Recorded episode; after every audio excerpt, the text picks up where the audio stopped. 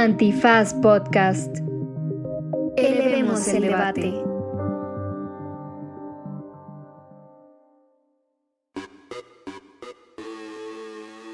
Buenos días, buenas tardes, buenas noches, bonita madrugada o cualquiera que sea el mecanismo de participación ciudadana que esté usted ejerciendo en este momento. Y en este Derecho Remix vamos a hablar del tema que nos ha traído de un lado al otro desde hace semanas, que es la consulta popular. Tenemos a dos grandes invitadasas, a Ariadna Baena, que es de este grupo que impulsó y que juntó firmas para la consulta popular, y también a Daniela Malpica de Justicia Transicional MX. Y no se vayan porque en estos dos bloques hay opiniones contrastantes, desde el trabajo de base, el trabajo político, el trabajo jurídico, qué sigue, las interpretaciones, qué vamos a hacer, qué está pasando con la Corte, qué es el Tribunal de los Pueblos. Entonces, muchísima información. No se despegue de los micrófonos de Derecho Remix.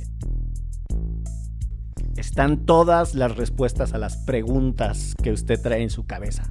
Quédense porque esto es Derecho Remix. Divulgación jurídica para quienes saben reír. Con Ixel Cisneros, Miguel Pulido y Andrés Torres Checa. Derecho Remix. En este episodio histórico, como lo fue el ejercicio democrático de salir a votar y expresar nuestras preferencias a propósito de lo que ha sucedido en este país por una gran cantidad de años, eh, tenemos una invitada que se abran de una vez las fanfarrias y que corran los gritos y la algarabía, eh, que ha venido trabajando junto con otros colegas en un comité promotor de la consulta popular. Ella es, señoras, señores, niños, bebés, ministras, ministros de la corte, luchadores. Ella es Ariadna Baena. Hola. Hola, hola, ¿cómo estás? Hola, hola a todas, a todos. Gracias por la invitación de poder este, seguir dialogando respecto al proceso democrático que acabamos de vivir. Pues cuéntanos, Ariana, ¿cómo lo vieron ustedes? Porque además, bueno, estábamos ahí este, nerviosas y nerviosos al principio, ¿no? Porque por lo menos en las casillas de varios de nuestros amigos y amigas veíamos que no estaba tan copiosa la votación como hubiéramos esperado, pero después también empezaron a llegar imágenes de otros estados, de donde había filas de gente, ¿no? Yendo a votar, y cómo desde la parte organizadora este, vieron este ejercicio. Sí, el, ejercicio del día de ayer para nosotros, para el comité promovente, que lo integramos muchas compañeras y compañeros a nivel nacional, fue un día de emociones encontradas, porque durante toda la campaña estuvimos denunciando todas las trabas que se iban a presentar el primero de agosto para que la ciudadanía pudiéramos salir a participar y evidentemente las, las, las vimos, se materializaron estas diferentes trabas o diferentes candados que hubo para acceder a, la participación el día de ayer. Sin embargo, sabemos y vimos este desbordante sentimiento de alegría de muchas y muchos de salir a participar en un primer ejercicio de esta magnitud tan histórico que es este, pues el plantear que a nivel nacional todas y todos pudimos eh, hermanarnos y también reencontrarnos a través de la movilización y del diálogo.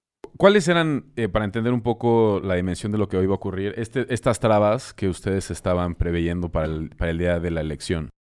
Pues por parte de la institución que tenía que garantizar todos los, este, pues que el, proceso se llevara de forma adecuada, que es el Instituto Nacional Electoral, pues en primer momento la difusión. Y lo vimos en las casillas cuando fue muy difícil para muchas y para muchos localizarlas, que es toda la información se dio en una plataforma digital que fue discriminatoria para la población mexicana en realidad, que es no entender las diferentes realidades que vive nuestro país, que no todas y todos tenemos acceso a un dispositivo electrónico y mucho menos a Internet o a una banda ancha, ¿no? En ese sentido se limitó tanto el acceso a la información como el, los mecanismos para poder ser participantes de este ejercicio como observadores, que se nos negó por lo menos a 50 mil mexicanas y mexicanos que nos registramos como observadores la acreditación. Y al mismo tiempo eh, evidenció que los de Coparmex, que se registraron 5 mil personas, de un día a otro recibieron totalmente la acreditación. O sea, habla de esta discriminación selectiva para que podamos participar y ejercer nuestros derechos la ciudadanía mexicana. Y pues también vimos que las casillas se instalaron tarde, que se cambiaron las ubicaciones de último momento el día de ayer, que se instalaron y cuando se instalaron se empezaron a cancelar las boletas, que estuvieron escondidas muchas de ellas y que en realidad hubo muchas controversias que vamos a seguir denunciando, vamos a tratar de eh, juntarlas desde el comité promovente, todas estas denuncias de la ciudadanía para presentar una inconformidad del proceso mismo, pero que lo, digo nuevamente, nos sentimos orgullosos de poder tener esta primera experiencia que nos da mucha, mucha eh, carne, mucha sustancia para seguir aprendiendo de una forma muy pedagógica el pueblo mexicano para seguir participando en estos ejercicios. De ahí me saltaría de lo que mencionas, Ariana, es que, por ejemplo, el 57% de la lista nominal de, de línea, o sea, de los 90 millones de personas que podían votar, el 57% podía votar en la misma casilla o sea, estaba instalada la misma casilla en la que estaban instaladas las casillas de las elecciones intermedias. Es decir, el 57% de los, 40 o sea, de los 90 millones, 40 y tantos millones de personas podían votar en donde votaron en, el, 6 de junio. Entonces, por ahí yo, mi interpretación, y, no, sé si la compartas o no, pero es que más bien había un desencanto respecto de lo que la consulta representaba y que la baja participación eh, del 7% en realidad no se explica del todo por que algunas casillas no se han logrado instalar o que hayan juntado, que eso sí es cierto, muchas de las eh, secciones se juntaron en alguna casilla y que no es lo mismo juntar una casilla en Polanco, juntar varias secciones de una casilla en Polanco que juntar varias secciones de una casilla en la Sierra de Guerrero. Sin duda que ahí habrá un montón de, factores de movilidad que al final sirvan como disuasores del voto, ¿no? Pero el 57% de las personas eh, inscritas en la lista nominal podía votar en la misma casilla y aún así la participación fue muy baja.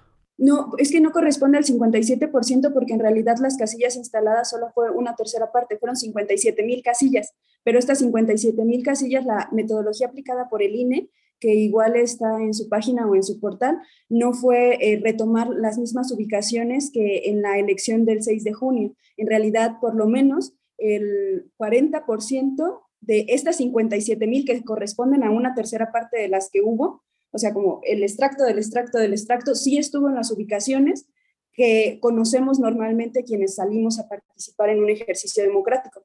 Pero, pues te digo, son las menos. En realidad, si lo haces al porcentaje total, podría corresponder a un 20% o a un 15%. Y el resto, el resto que se colocaron son las que se movieron y la metodología fue aplicada justamente como lo mencionas, aglutinando muchas secciones electorales que hasta correspondían a un desplazamiento de cinco horas para la ciudadanía.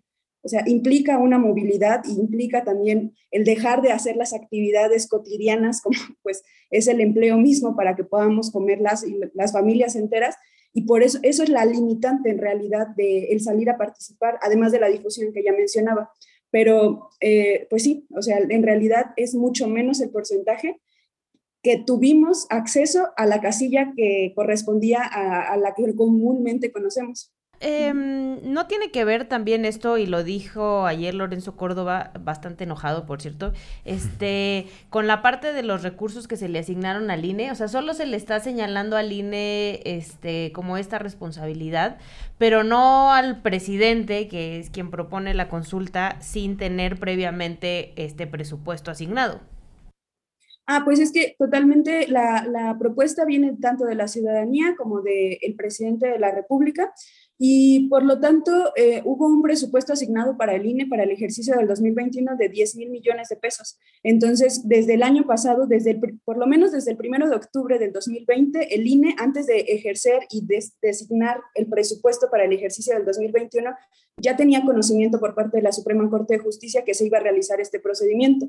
Entonces, tenía que haber hecho la misma institución que dice constitucionalmente y en la Ley Federal de Consulta Popular los ajustes necesarios a su presupuesto para este ejercicio, para que tanto las elecciones del 6 de junio como el ejercicio del 1 de agosto se diera en, las condiciones adecuadas. No tiene, o sea, la responsabilidad del ejercicio fiscal de, su, de su presupuesto no tiene que ver con el presidente o la Cámara de, la, Cámara de Diputados o la Secretaría de Hacienda o la Suprema Corte de Justicia. En realidad tiene que ser un ajuste mismo de la institución. Oye, has planteado varias cosas que me parecen que son súper interesantes teniendo en cuenta lo inédito del ejercicio y la falta, por tal razón, de referentes comparativos, ¿no? Con experiencias previas. Eh, algo parecido me parece que sucedió en la Suprema Corte en el tema de la discusión. La manera en la que las y los ministros que votaron eh, la pregunta del presidente para después eh, redactarla, reformularla. reformularla, redactarla nuevamente, hicieron unas interpretaciones muy singulares porque no había eh, antecedentes de cómo comportarse. Y esto pasa mucho en los tribunales constitucionales, que mientras van operando van diseñando las reglas en función de las cuales deciden y ellos mismos se determinan los límites de su decisión, etcétera. Y aquí ya nos había sucedido, por ejemplo, cuando la Corte interpretaba las violaciones graves a las garantías individuales, que era un artículo constitucional que después se reformó, en donde ellos inventaban cuál era el alcance y que si esas votaciones generaban o no jurisprudencia, etcétera. Y yo te escucho y me parece que algo similar le va a pasar al derecho electoral porque todo lo que se ha desarrollado en el campo electoral, cuando hay impugnaciones, surge de la litigiosidad de los actores que compitieron, ¿no? Entonces, normalmente es el candidato o la candidata perdedora la que le presenta al INE sus argumentos y entonces las comisiones de fiscalización para el INE están todas, ¿no? Este, llenas de competidores que no se sienten cómodos con los resultados impugnándose los unos a los otros.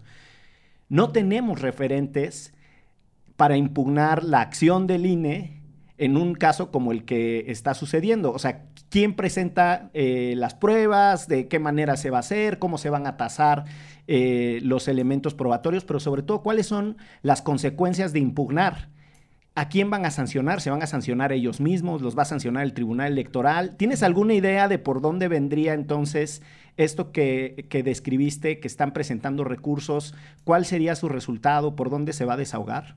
Pues más bien es que aún no los hemos presentado, es que en realidad todas las pruebas que, o las pruebas de todos los acontecimientos o trabas o candados que les mencionaba están eh, en redes sociales justamente denunciados por parte de la ciudadanía que estuvo presente en las diferentes casillas y en los diferentes contextos y realidades en las que se dio el ejercicio de la consulta popular. Lo que acá es el planteamiento justamente de quienes seguimos como visibilizando es que, tiene que seguirse hablando de estas trabas que se nos ponen a la ciudadanía, por, no solo por parte del INE, sino, o sea, hablando como de la, del mismo Estado para que se ejerza justamente nuestros derechos políticos dentro de una democracia participativa, es lo que pretendemos acá, que como quienes sí fueron acreditados como observadores tienen la capacidad legal justamente a través del informe de establecer todos estos... Eh, pues estas controversias que vieron a lo largo de toda la jornada. Y a partir de eso se comienza un proceso dentro del mismo INE. Eso no quiere decir que sea este, una impugnación como tal, sino que son las irregularidades que se vieron en el proceso. Como ciudadanía organizada, que es lo que pretendemos a partir de la propuesta que entregamos el día de ayer de acompañar la Comisión de la Verdad, pero a la par iniciar un proceso de Tribunal Judicial de los Pueblos, pretendemos justamente a través del acompañamiento de compañeras y compañeros juristas darle forma a esta parte de, aglutinar las diferentes controversias que se dieran y poder establecer una ruta legal que nos permita justamente no solo evidenciar, sino también recibir este, algún, algún tipo de, de salida, por decirlo de alguna forma, que nos permita a la ciudadanía, perdón, este, establecer nuevos mecanismos para, para participar y que se vayan solucionando estas trabas, como que se vayan desdibujando. Pero es un proceso que tenemos que seguir pues adelante, no, no tendría la respuesta tal cual en este momento porque es algo que tendríamos que hablar con compañeras y compañeros pues, que, sean expertos en la materia. Claro, yo quiero insistir en que me parece súper interesante lo que estás planteando desde la perspectiva estrictamente procedimental. O sea, ya también anuncias que hay otra ruta, que es la interpretación que ustedes tienen de lo que se puede hacer, más en la dimensión político-social del, ¿no? del resultado de la consulta y el tribunal, si quieres ahorita nos cuentas más del tribunal de los pueblos. Pero eh, procedimentalmente, la verdad es que sí me parece súper interesante eh, saber a dónde van a ir a dar estos procedimientos, porque cuando es estrictamente electoral para la designación de alguien en un cargo, pues sabemos cuáles son las consecuencias. Se impugna, se repite la elección, ¿no? Este, se castiga a un partido político con una multa.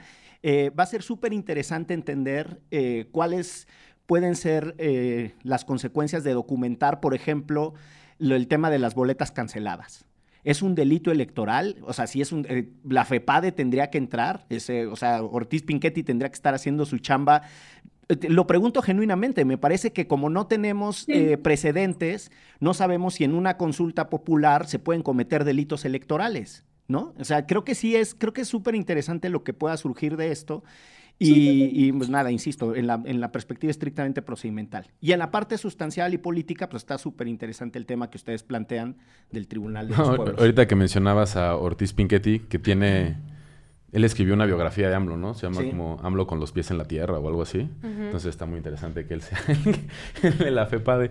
Pero a, mí algo que me gustaría como quizás aclarar para, la gente que escucha Derecho Remix, que creo que ha sido un error común, eh, a veces con dolo y a veces no pues, nada más por error, eh, en la discusión de la consulta popular es pensar que este es un ejercicio que exclusivamente impulsó el presidente López Obrador. Y creo que eso obvia la participación y la organización en la que tú has estado participando junto con otros y otras colegas. Y entonces, aprovechando que ya mencionabas lo de los, eh, lo de los tribunales del pueblo, de tribunales populares, si pudieras platicarnos un poco más, bueno, ya pasó el, el primero de agosto, se dan estas, estas elecciones históricas con, con tonos eh, agridulces. Pero también ustedes anunciaron que se viene algo más hacia el futuro, que realmente la elección del primero de agosto es un parteaguas de algo que piensan que sea más grande. Entonces, si nos pudieras adelantar un poco, eh, ¿cuáles son esos horizontes que ustedes ven a raíz de las elecciones del 1 de agosto? Solamente agregar que, en tanto que es inédito, pues justamente sobre la marcha todas y todos hemos estado aprendiendo. Y por eso hemos insistido mucho de que este proceso, más allá de otra cosa, es formativo, porque nos permite experimentar y entender cómo se va a ir desenvolviendo nuestra participación a través de este mecanismo o esta herramienta de la democracia participativa, que poco a poco vamos a ir consolidando. Y, y que sí, o sea, como las controversias, como que todas estas limitaciones que encontramos en el camino, como hasta el, lo que comentas ahora, que se invisibilizó la participación de la ciudadanía en muchos de los espacios de, de difusión, fue justamente porque nunca se había dado este fenómeno en nuestro país. En muchas, en muchas partes de la región de Latinoamérica ya hay muchas experiencias de donde nosotros lo retomamos y también de Europa o de otros países que, que, este, han, han este, ya puesto como eh, el ejemplo, ¿no? De dónde podríamos caminar. Pero una cosa es tener el ejemplo lejano y otra cosa ya aplicarlo también en, nuestras condiciones legales y nuestras realidades, que es lo que nos hemos enfrentado una y otra vez a, diferentes limitantes, pero que nos permite justamente replantear qué cosas se tienen que modificar, qué cosas se tienen que legislar o qué cosas o qué nuevos planteamientos también podrían surgir desde acá, desde México, con nuestras realidades. Y por eso nosotros vemos que a, raíz de toda la movilización y la organización,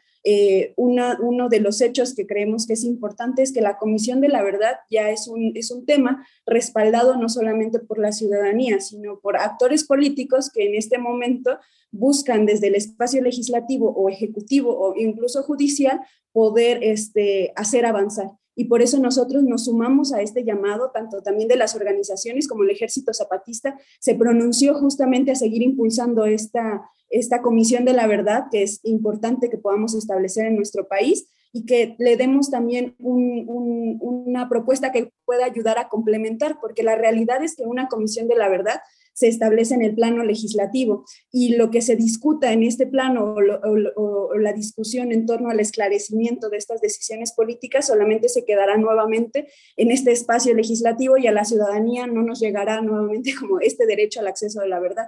Que quedaríamos excluidos nuevamente de la discusión y por eso la propuesta es que a la par a la par de que se vaya construyendo y consolidando este mecanismo, podamos construir la ciudadanía, que no vamos a tener acceso a, estos espacios de discusión, podamos hacerlo a través del Tribunal Judicial, sí, Judicial de los Pueblos que es una experiencia que retomamos precisamente de, uno que se realizó en años pasados tras la dictadura de Pinochet, donde se establecieron justamente estos tribunales populares y se hacían en espacios públicos para seguir haciendo presión social en torno a las autoridades que tienen que respondernos a la ciudadanía para acceder a la justicia.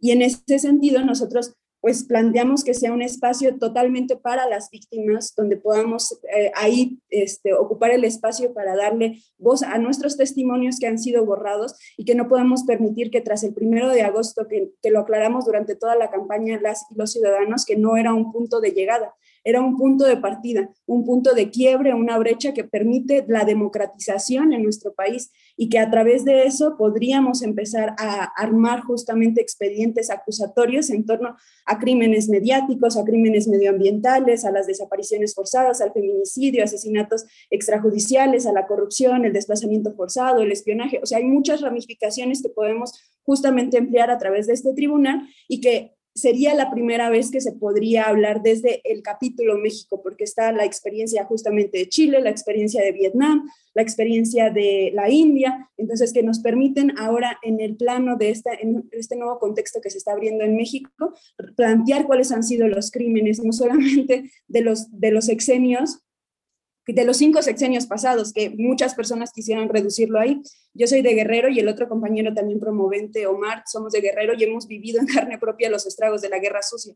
Y al igual que, que nosotros, miles y miles de mexicanas y mexicanos que no van a un contexto de cinco sexenios hacia atrás, sino que vienen de varias décadas, varias, varios este, crímenes que, que siguen todavía este, enterrados y que es necesario justamente hablar, porque las víctimas seguimos presentes y, necesitamos ese derecho de, el acceso a la verdad y la reparación del daño a través de la memoria histórica de garantías de no repetición. Ariadna, ¿y cómo ves, o sea, esta consulta fue impulsada también por integrantes de Morena, ¿no? Muy fuertemente impulsada, este, y los vimos y las vimos también en la jornada de ayer, en la jornada de hoy, no solo votando, tomándose su foto, tuiteando, este, presionando al INE, etcétera.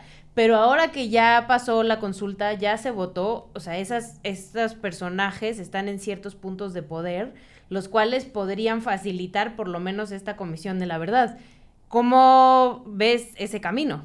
Pues nosotros lo vemos en el sentido de que justamente si se posicionaron a, a, favor de la consulta y de su promoción, cualquiera que haya sido su motivación, si era genuina o era una cosa de protagonismo, o cualquiera que sea la razón por la que decidieron apoyar este ejercicio, nosotros vemos que abrieron la oportunidad para que la ciudadanía pues podamos seguirles exigiendo a quienes decidimos que fueran nuestros representantes o no, pero ya son nuestros representantes. En ese sentido tendríamos, por eso el planteamiento de seguir organizados y movilizados en torno a exigirles a, estos, a estas personas que van a ocupar espacios de toma de decisión que, se concreten y se materialicen estas exigencias tan puntuales como es una comisión de la verdad.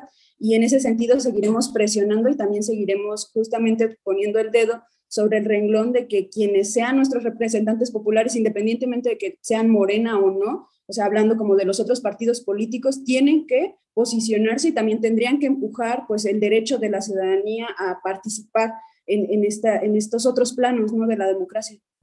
Pues ahí están un montón de reflexiones y también información complementaria del ejercicio que vivimos. A mí me gusta eh, el énfasis que acaba de poner nuestro querido Andrés Alfredo Torres Checa con el tema de no es solo la petición que le mandó el presidente de la República a la Suprema Corte para que revisara la pregunta, sino el proceso organizativo del que tú y muchas otras personas participaron, que consiguieron, me corregirás, poco más de dos millones de firmas.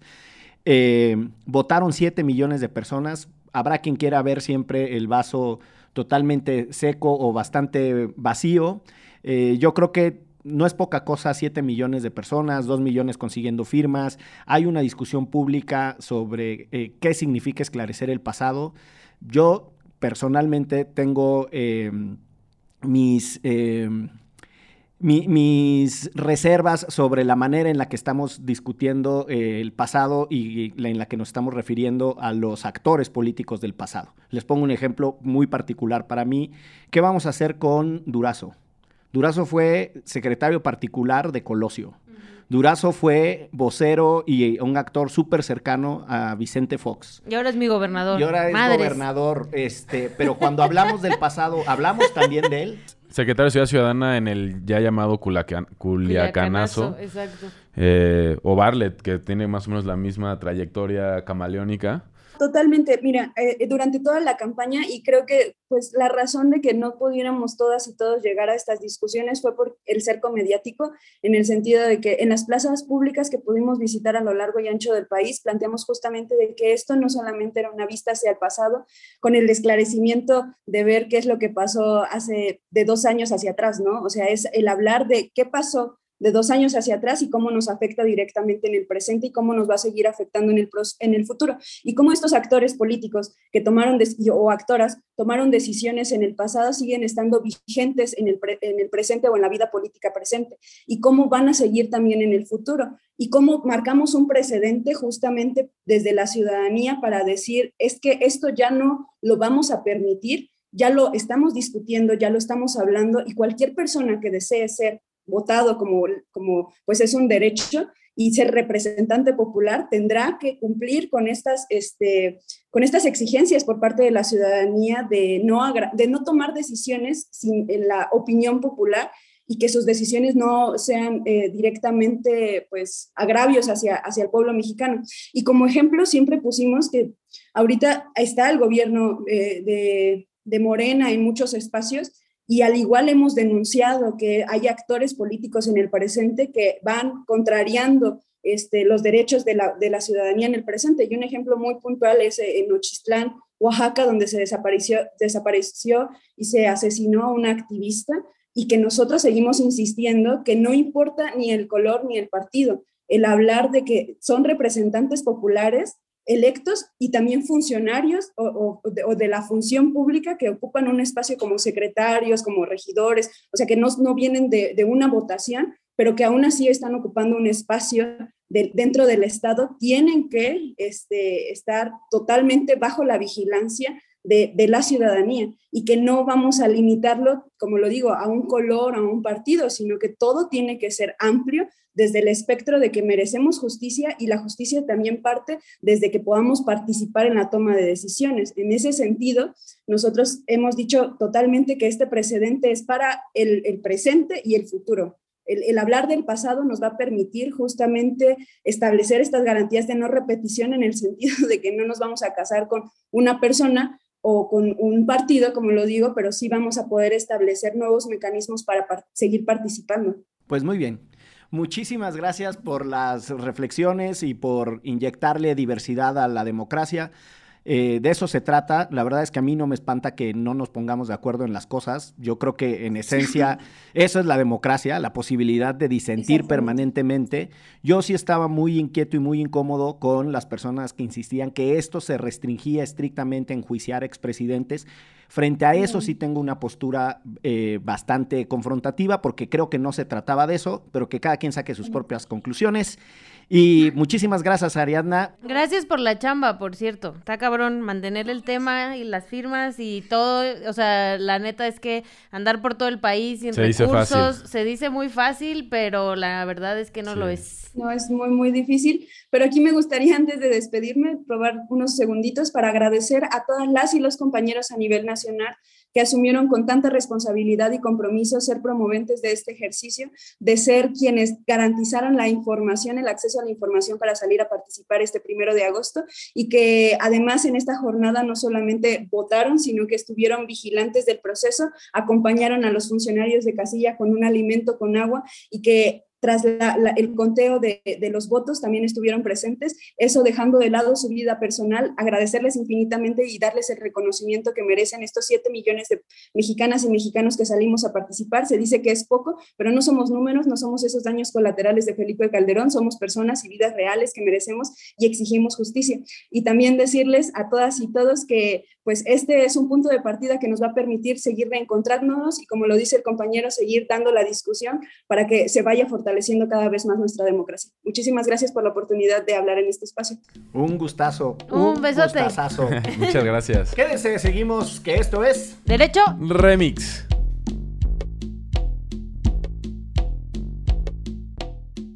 Ayúdanos a llegar a más personas y seguir elevando el debate.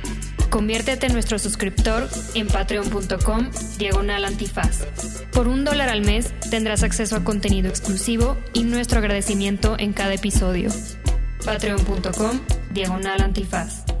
Todo el dinero que recibamos lo reinvertiremos en publicidad para incrementar nuestra audiencia y ser una comunidad más grande. Patreon.com Diagonal Antifaz. Elevemos el debate.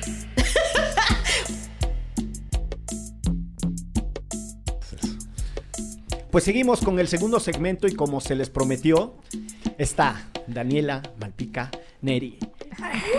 Y eso que escuchan es la algarabía de la muchedumbre, del gentío de gente. Trajo sus De manifestaciones. Toño Esquinca. Ah, Trajo sus camiones como los de Antorcha Campesina que vinieron a acompañarla hasta aquí, hasta la puerta de la cabina Antifaz en Casa Criatura. Y entró, traía guardaespaldas y tú una personalidad, Daniela Malpica. Ay, Dios mío. ¿Cómo estás, Dani? Muy bien, ¿y ustedes? Gracias por la bienvenida. No, bienvenidaza a Derecho Remix.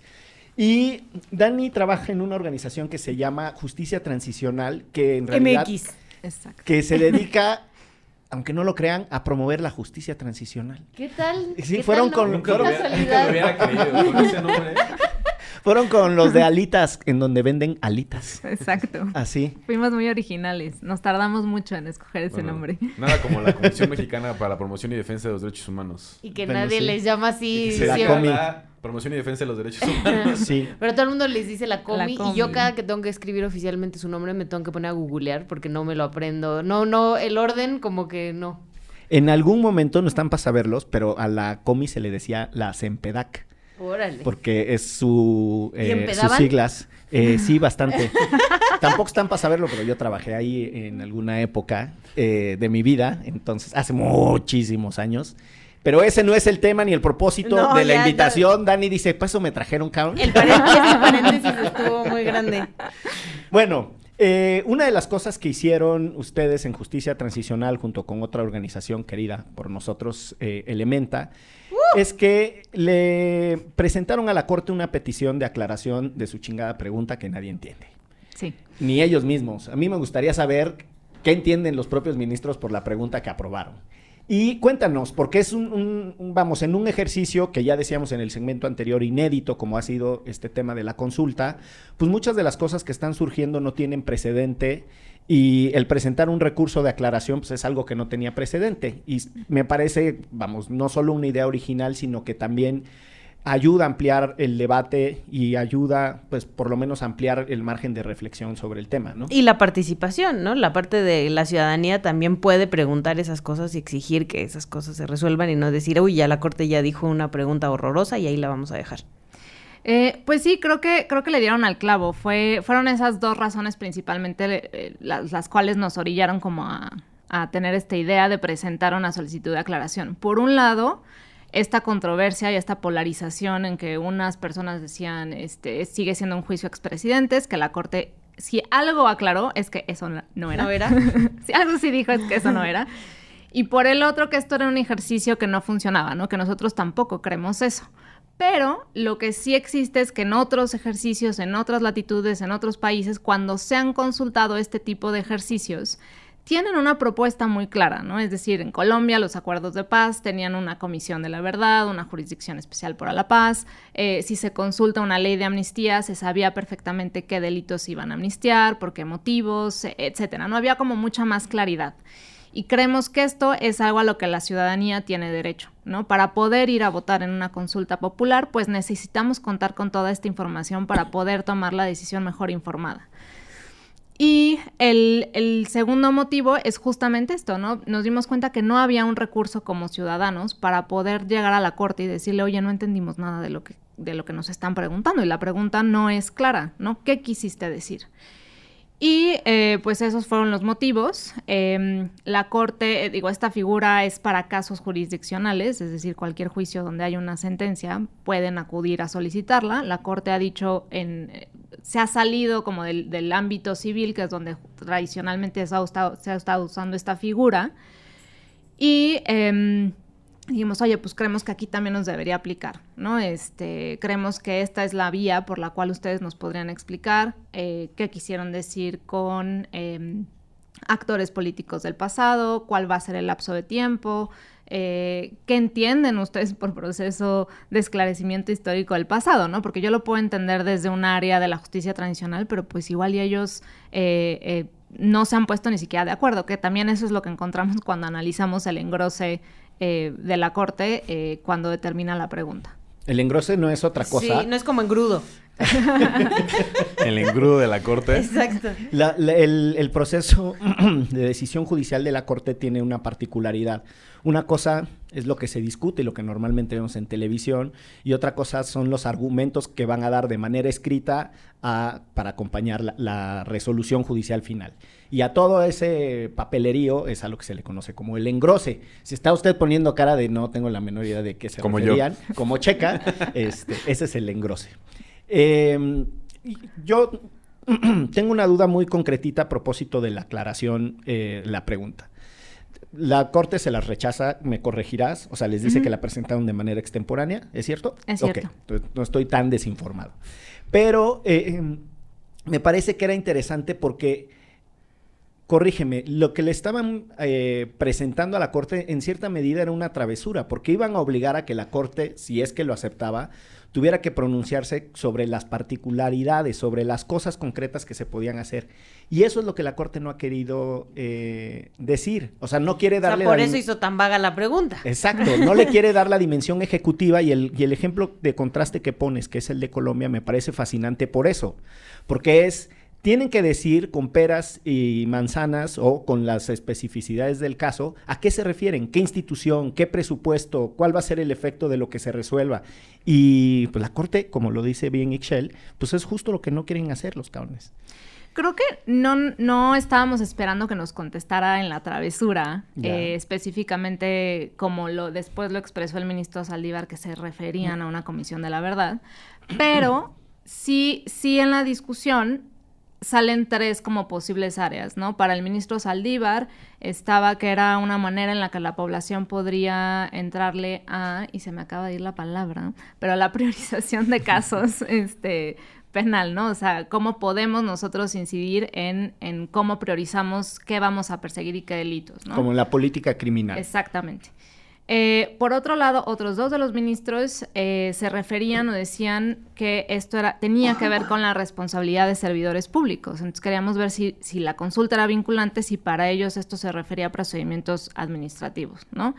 Y otros tres ministros se referían a otro tipo de mecanismos paralelos, ¿no? Entonces ahí había Entre ellos tres visiones, exactamente. visiones. En teoría, este engrose, que como ya lo, nos lo explicaron, es, es justo el, el- la- toda esta discusión, esta rica discusión, deberían ellos ponerse de acuerdo para poderle dar sentido a la determinación. Y vemos que no había realmente una coincidencia ni siquiera entre ellos, entre estos seis ministros que votan estar a favor, ¿no? Entonces, no era tanto, díganos que va a ser una comisión de la verdad, pero un poquito más claridad. en- Coordínense, muchachos y muchachas. Exactamente.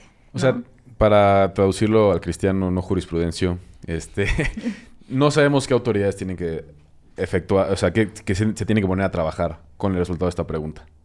sabemos que es vinculante para el Ejecutivo, pero ¿qué acciones dentro del Ejecutivo eran? Si hiciera un mecanismo paralelo, que podría ser una comisión de la verdad, hubiera podido ser una comisión legislativa, hubiera podido ser, o procesos, que básicamente también eso es lo que hoy dijo An- Andrés Manuel en la mañanera, ¿no? No estoy impedido, la fiscalía no está impedida de presentar casos, que en algún momento eso es lo que yo siempre creí, que se iba a levantar, aunque fuese vinculante, iba a decir, voy a ir a presentar denuncias y aquí está este, la consulta y vamos a iniciar juicios, ¿no? Este, Con una particularidad esa afirmación del presidente, porque él armó el entuerto. O sea, alguna vez en una discusión aquí hicimos la reconstrucción, la genealogía de dónde viene la idea que se necesita una consulta. Y es porque en una entrevista con Aristegui, cuando él era el presidente de Morena, él dice, no se puede enjuiciar a los expresidentes y cita siempre su ejemplo de eh, Manuel González, que era el compadre de Porfirio Díaz y que es el único expresidente al que se le inició un juicio. Es el Eh, tuerto, ¿no? eh, y esa, esa afirmación es falsa, ¿no? O sea, para, digo, ya sabemos eh, que en el caso de Echeverría, por ejemplo, la FEMOS sí le inició un proceso y el juez determinó que, mm, si bien se había actualizado el delito de genocidio, no era adjudicable de manera particular a Echeverría. Pero es decir, hay un, hay un precedente mucho más fresco de un juicio. Pero entonces Andrés Manuel empieza a decir que no se puede, bla, bla, bla, y en otra entrevista con Aristegui, ya siendo presidente electo, dice que se va a ir mucha energía y que se necesitaría un consenso popular. y que entonces la consulta sí puede dar el consenso popular. Y ahora él mismo vuelve a decir que no se necesita el consenso Que no se popular y que la chinga, pues ya está uno bien enredado, ¿no? Pero es es súper interesante eso también. Y regresa al Estado de Derecho, porque dice, siempre y cuando haya pruebas, ¿no? Entonces es como, pues, justamente eso es lo que siempre hemos tratado de empujar, ¿no? Que podamos tener un Estado de Derecho en el cual, si existe la comisión de un delito, que además deriva en graves violaciones a derechos humanos, podamos investigar y juzgar a las personas responsables tope a quien tope, ¿no? Este, y pues sí, creo que, creo que también parte eh, engañosa en decir juicio expresidentes es que en la historia de la justicia transicional o de la Corte Penal Internacional el juzgar a altos mandos siempre es algo bien complicado y que tarda años poder ir acreditando estas responsabilidades porque no es- es como que es que vamos sucede. claro no vamos a encontrar un WhatsApp que diga Maten. este, mátenlos a todos no este es, es, es complicado son son procesos a largo plazo Yo, a mí algo que me, me causa conflicto con todo este proceso, digo, no, nunca fui muy fan, salí a votar, eh, lo hice como a regañadientes, pero ya fui, lo hice. Viendo los resultados, viendo que en términos de lo que se necesitaba para que fuera obligatorio, algo que al mismo tiempo no tiene que ser obligatorio, por eso otra discusión, fue poca gente, 7%, eh, de, la lista nominal del INE. Pero además el resultado nos da, nos arroja un 98% que vota por el sí. No sé qué tan rica es esa discusión en términos de analizar el resultado de la consulta cuando tienes algo que realmente no es controversial. O sea, uno voltea a ver Brexit o uno voltea a ver el referéndum de Colombia y entonces puede decir, híjole, qué cerrada estuvo la votación, podemos ver que los entornos rurales votan de esta manera, que los entornos urbanos votan de esta manera, que las clases medias, que las clases bajas, que los que van a la universidad. Pero aquí es un 98% que vota por el sí, que a, mí, en muy en lo particular, me hace sentir que nunca fue necesaria esta consulta. O sea, nunca fue necesaria porque no era algo que fuera controversial. Y no fue controversial a lo mejor porque no entendíamos la pregunta, no entendíamos sus alcances, o era demasiado ambigua, pero que la gente que salió a votar iba a votar pues, por el sí siempre. O sea, de verdad 2% de gente que vota por el no es hasta un margen de error estadístico, ¿no? O sea, el 100% de la gente votó por el sí en un ejercicio que no era polémico. Entonces no entiendo cuál es la razón o la, la utilidad de una, de una consulta que no es polémica. Pero lo que yo creo es que la gente que no estaba de acuerdo no fue a votar. O sea, yo sí creo que había gente que, bueno, Felipe Calderón ayer retuiteó el fracaso de la consulta. O sea, y, pero- y Felipe Calderón no fue a votar por el no, nada más no fue. Entonces yo sí creo que no es que no es que no fuera, eh, o sea, no que no es que no hubiera gente allá afuera que, hubiera ido a votar por el no, simplemente no no salió y, y sabía que si no salía eh, al final iba solo a ser este 7% de votantes y no iba realmente a significar un cambio real. Es que ese justo es mi punto. Que no es lo suficientemente controversial para que la gente quiera participar. Más allá de los que son muy claros. Más allá de Felipe Calderón y Lozano. ¿No? O sea, hay mucha gente en el espectro que dijo.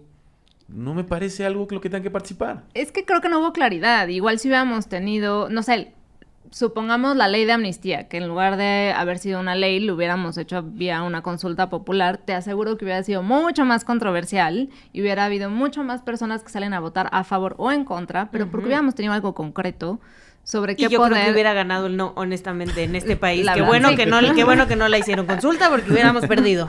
Exacto.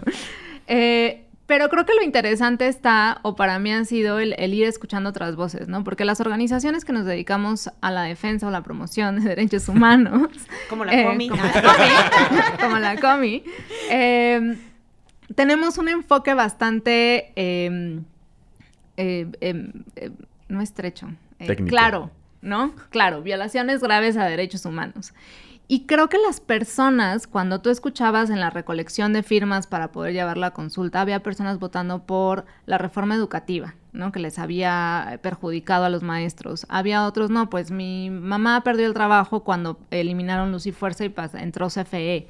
Eh, o sea, hay una, una gran cantidad de agravios que creo que es necesario comenzar a escucharnos para poder entonces debatir en si queremos una comisión de la verdad, ¿qué vamos a poner a esa comisión a investigar? ¿Por Hacer qué periodo de va, tiempo? la, la chamba que le caería a esa comisión de la verdad en este país, Dios mío. Exactamente. Teniendo en cuenta también que no podemos crear tampoco otro elefante blanco, ¿no? No le podemos adjudicar todo lo que nos ha investigado los últimos 70 años porque entonces tampoco va a dar resultados.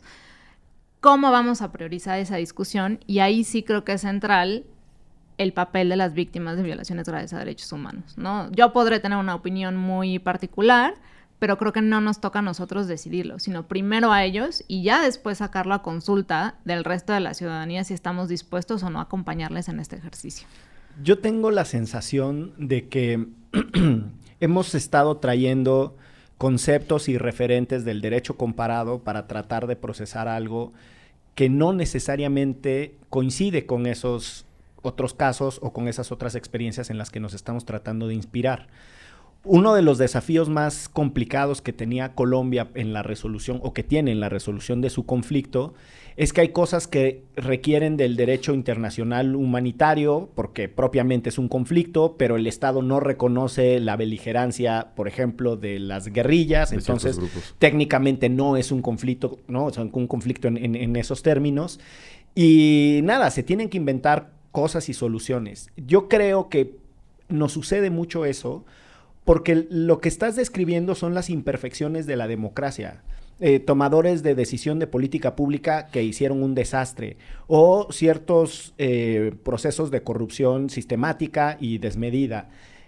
Pero no necesariamente estamos hablando de los conceptos de terrorismo de Estado, ¿no? ni las violaciones graves a derechos humanos más tradicionales. No entendemos el rol de la delincuencia organizada en todo este proceso y, la sistematicidad, por ejemplo, de la violencia y de los crímenes comunes. ¿no? Entonces, creo que estamos atrapados en una cosa ahí en donde queremos utilizar ciertos referentes, usamos cierto lenguaje, pero luego nuestra propia realidad nos contesta que no le sirven. Y no, esa es una intuición, una percepción, no sé cómo decirlo, un sentimiento que yo cargo, pero no sé tú, trabajando en justicia transicional MX, eh, cómo lo vivas y cómo lo veas. Eh, pues mira, creo que, y te voy a hablar más que de JTMX, de mi experiencia personal, ¿no? en, en en Michoacán, y quien me haya escuchado hablar antes va a decir otra vez, va a sacar su rollo en Michoacán, pero eh, ahí hubo un informe desde la Comisión Nacional de los Derechos Humanos donde justamente hicimos un mini ejercicio de verdad, ¿no? Porque al final no fue ni recomendación, fue un informe especial y logramos recabar casi, casi 3.000 testimonios entre población, víctimas, autoridades de los tres niveles de gobierno. Y eso es justamente lo que te permite ver, ¿no? Que ahí sí había un conflicto bastante determinado, que podías encontrar las distintas maneras en las que las violencias... Eh, se manifestaban, cómo estas variaban de municipio en municipio, cómo sí sabían muchas veces quiénes eran las personas a cargo o responsables y cómo iban todos a misa los domingos, ¿no? También ahí que el sistema ordinario de justicia no nos iba a ser realmente efectivo porque la dinámica ahí es distinta y lo que ellos están esperando de la justicia igual y es distinto desde la Ciudad de México, donde eh, además ni siquiera convivimos con nuestro propio vecino en el edificio, ¿no? Em, por bendito sea Dios. Saludos a mis vecinas, tan siempre. Entonces, eh, creo que em, eso, creo que por un lado está bien escucharnos, por otro lado falta mucha pedagogía de qué es la justicia tradicional y que se enfoca en este tipo de conflictos, que sí los podemos encontrar, por lo menos en ciertas áreas de, eh, de nuestro país. Y eh, de ahí, ¿cómo logramos, eh, bueno, más bien, cómo podemos empezar a aplicar estos mecanismos para este tipo de casos como concretos, ¿no? Y yo sí agradezco, la verdad, digo, después de todo el ejercicio, y no minimizo que hayan salido 7 millones de personas a votar por un tema que no se tocaba, ¿no? O sea, la gente está hablando ahorita de justicia transicional que antes ni siquiera este, se entendía bien a bien o de derechos humanos, o de a mí me violaron mis derechos, o todas estas injusticias he pasado, ha pasado mi familia, o sea, cosas que de verdad antes ni siquiera, eh, bueno, o sea, ¿cuántas veces no nos han dicho que si trabajamos en los recursos humanos, no? Entonces... ya estás despedida. Exacto. Entonces, yo sí creo que da pauta para algo. Y, era, es muy importante seguir empujando, porque si nada más nos quedamos con, pues sí, ya todo el mundo está hablando sobre justicia y sobre víctimas en este país, qué chingón, ya, ya acabamos con nuestra tarea. Pues no, creo que solo es el inicio y el empuje de que no solo nos, nos dimos cuenta de que hay un montón de víctimas en este país, sino que coincidimos, ¿no? Desde nuestra, desde nuestro panorama con un montón de víctimas allá afuera y que podemos buscar solidaridad, empatía, empuje para que obtengan la justicia que tanto han anhelado. Yo, no, yo nada más de lo que dice Ixchel, creo que pensar en el qué sigue a mí me cuesta mucho trabajo. Porque siento que desde el origen y el diseño de la consulta estaba tan atomizada la discusión que es bien difícil aterrizarlo en cosas concretas. Yo hice hablar de una comisión de la verdad, pero pues quién sabe qué entendamos por eso y qué va a estar ahí adentro. Y te quería preguntar, ¿qué tanto importa seguir Te quería presionando? preguntar qué sigue. No, o sea, ¿qué tanto importa seguir presionando a la corte para que aclare la pregunta? ¿O ya no tiene sentido en esta dimensión cuando ya se votó la pregunta?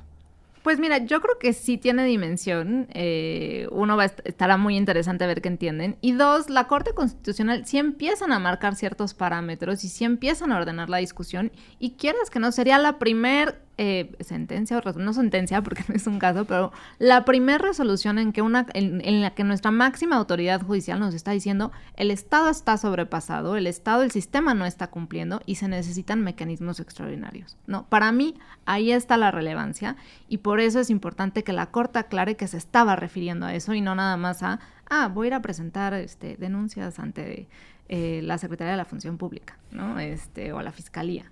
Yo, una de las cosas que en- entiendo o me quedé en la cabeza como las contribuciones de la justicia transicional como concepto a las democracias es la posibilidad de refundar cosas, ¿no? O sea, son básicamente eh, en momentos de quiebre de institucionalidad la necesidad de tener un nuevo acuerdo. Y un nuevo acuerdo que no niegue lo que sucedió, que explique lo que sucedió y que haga planteamientos hacia el futuro. Lo que yo alcanzaría a entender de lo que estamos viviendo ahorita es, eh, no tenemos las condiciones para procesar lo que está sucediendo en términos muy básicos de delincuencia. O sea, eh, en, una eh, charla con, eh, ¿cómo se llama? Con Mimi Loretti, del equipo argentino de antropología forense, que es una institución que surgió en la dictadura argentina y ha venido a México a trabajar, explicaba que se tardarían 10 años si a partir de este momento eh, no hubiera más personas localizadas eh, que son desaparecidos, a los que se encuentran los restos, etcétera. 10 años para procesar todos los reactivos para hacer las pruebas de genética. O sea, eso ya nos dice un chingo. O sea, es decir, en este momento no podemos decirle a las familias que los restos encontrados le corresponden o no. Ya ese, ese solo referente a mí me, me- me- de verdad, me, me- no sé, me, me colapsa pensar qué es lo que tenemos que hacer para solucionar la chingadera en la que estamos metidos. Y creo que es eso, la- o sea, estos, estos mecanismos extraordinarios, como dices, es, es cómo atendemos un pasado atroz, de verdad atroz, y no solo los 10 años. O sea, yo me pregunto qué va a pasar con todos estos casos donde ya se perdió la evidencia genética, ¿no? Tenemos el caso de los camiones en Jalisco, o el caso de eh, pues, los pozoleros, ¿no? Que diluyen en ácido y que después lo botaban en los ríos, ¿no? Son evidencias, o sea, son personas que nunca vamos a poder encontrar el día de hoy, ¿no? Y no sabemos ni siquiera cuántas son. Eh, dos, sí, es una justicia imperfecta en el sentido de que es triste pensar que es lo más que vamos a poder hacer por los cientos de víctimas en este país. Es acercarnos a poder explicar la fenomenología y tratar de encontrar a los máximos responsables, porque tampoco vamos a poder llegar a la justicia individual de "A- aquí desapareció usted a mi hijo y nos lo vamos a llevar, ¿no? Lamentablemente el Estado ya no tiene la capacidad de hacer eso. Y el tercero es justamente, ¿no? ¿Cómo nos reconciliamos después de eso? ¿No? Es para eso son estos mecanismos. Y creo que también me gustaría aprovechar este momento para decir, no es nada más los grandes mecanismos, no es nada más las grandes comisiones y no es nada más los grandes tribunales o la Corte Penal Internacional. Justicia transicional tiene cuatro pilares que también incluyen la reparación a las víctimas, que ahí tenemos la CEAP completamente olvidada y que fue copiada también de un modelo de justicia transicional rebasado y abandonado y las garantías de no repetición, que son todas las reformas institucionales que necesitamos justamente para evitar que esto se vuelva a repetir, ¿no? Fiscalía que sirva, ¿cómo vamos a volver a empujar el recuperar un, diseño institucional que muchos años nos tomó, que no funcionó por el titular que pusieron y que después ya se fue para atrás, ¿no? Este, y todas las fiscalías estatales. Eh, ¿Cómo vamos a empujar la Comisión Nacional de Búsqueda y el sistema, el mecanismo extraordinario de identificación forense? ¿Qué va a pasar con regulación por la paz? ¿no? La reforma policial, la reforma del sistema penitenciario. Em, la ley de amnistía. La ley de amnistía. ¿Dónde vamos a meter los, los procesos de justicia restaurativa que sí son una opción viable y que necesita este país? Porque el modelo punitivista que tenemos hoy en día y retributivo no nos va a dar la solución. ¿no? Entonces, necesitamos tomarnos este momento y entender que va mucho más allá de una comisión de la verdad, un proceso de justicia tradicional y en el cual todas estas organizaciones, todas estas eh, eh, instituciones académicas, eh, nosotros, si nos, si nos gusta un tema en específico, porque seguro hay algo que nos llame la atención, tiene un lugar. Es cómo volvemos a construir futuro, entendiendo que tenemos que trabajar en conjunto para salir de este hoyo. ¿Y qué tenemos que hacer, Dani? O sea, como que cómo podemos empujar desde lo que ustedes están trabajando. Ay, buena pregunta. Danos la solución. ¿Dónde me formo? Pues mira, em, creo que lo primero es, sería empezar a, hacer pedagogía y, empezar a, informarnos sobre qué es la justicia tradicional.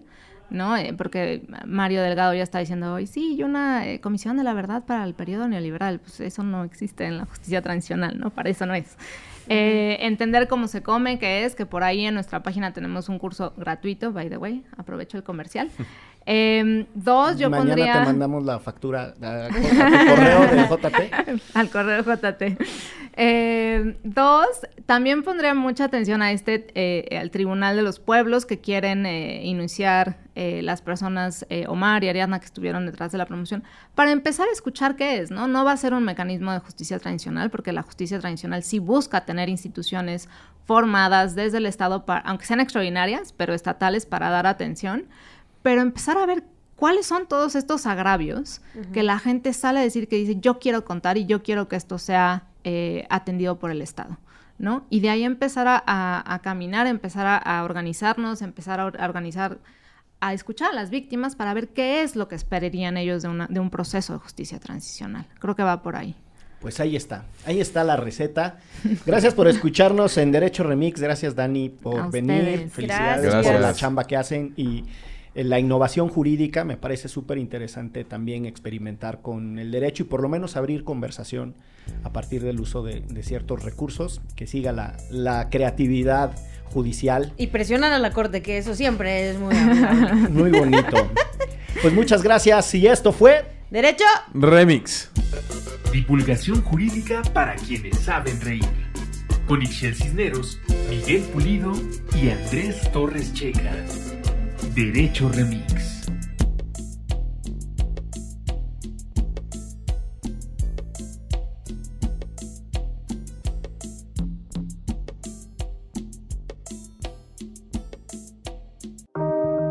Antifaz Podcast.